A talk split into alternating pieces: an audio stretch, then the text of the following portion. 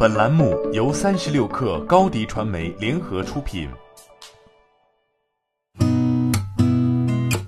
八点一刻，听互联网圈的新鲜事儿。今天是二零二零年四月二十三号，星期四。您好，我是金盛。南华早报消息称，旷视科技或将筹备在科创板上市。旷视科技曾于二零一九年八月二十五号向港交所递交招股书，但今年二月二十五号进程状态显示为失效。旷视科技曾对此回应称，上市进程仍在正常推进中，正在更新材料。如果消息属实，那么旷视或将成为第一家同时在 A 股和 H 股申请上市的公司。三十六氪为此向旷视科技官方求证，对方回应称不予置评。港交所最新资料显示，美国私募巨头华平已完成对神州优车持有的神州租车股份的收购，价值约十一点二五亿港元。这笔交易总计约三点六三亿股，每股均价为三点一港元。交易完成后，华平持有的神州租车股份占比从百分之十点一一增至百分之二十七点二二，跃居第一大股东。陆正耀家族掌控的神州优车退居次席。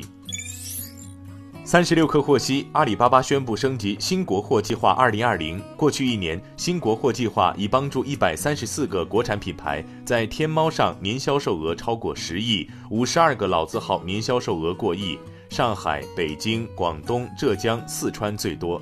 同时，一百多万国货商家通过天猫海外、Lazada、速卖通等平台出海。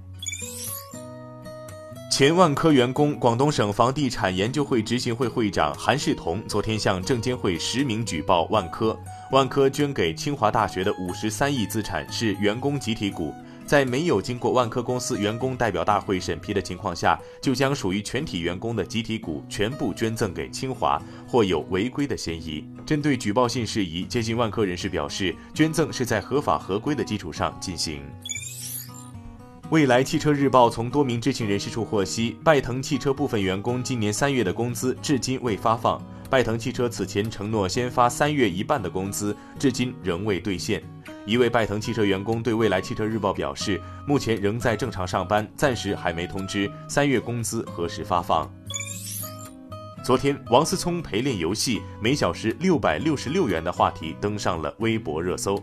随后，王思聪本人在微博回应：“多的不说了，六百六十六这价格，谁点谁血赚。”随后，王思聪曾经打游戏的视频被扒出，王思聪晒出了视频的评论截图。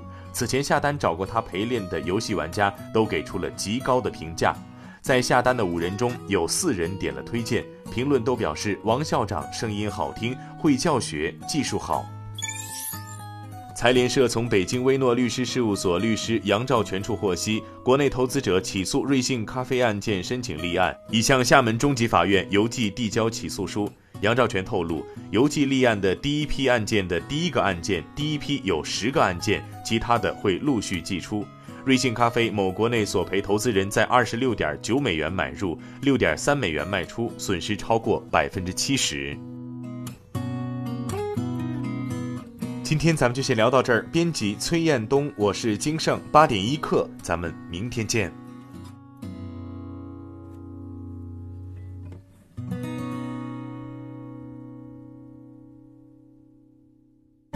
欢迎加入三十六氪官方社群，添加微信 baby 三十六氪 b a b y 三六 k r，获取独家商业资讯，听大咖讲风口，聊创业，和上万课友一起交流学习。